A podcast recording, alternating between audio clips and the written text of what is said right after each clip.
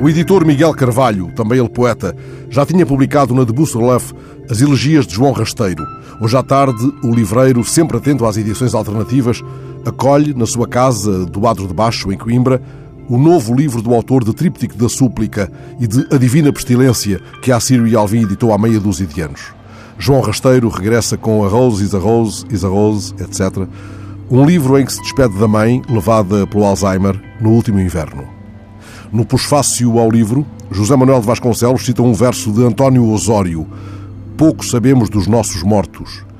Pouco sabemos também da nossa mente, observa o pós-faciador.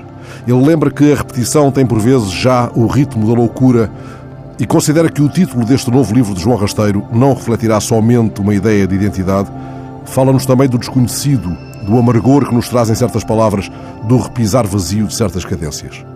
Abro na página 28 este livro de João Rasteiro, um poeta que estimo.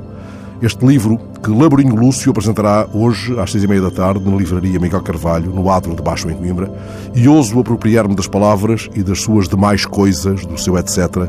Lamento, elegia, rememoração do rosto da mãe, das mães que já não afagam a nossa impaciência.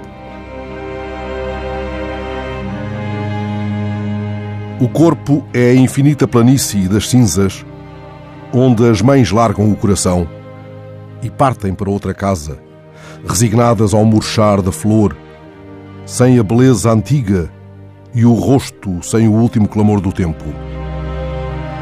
Corpo inóspito que alastras incomensuravelmente, as tuas díspares texturas de areada voz e de rochosa memória da alegria são a vocação tênue dos teus tristes olhos a estiagem da fonte, buscando perdurar numa ausência sem tréguas nem pausas. O despropósito da saliva.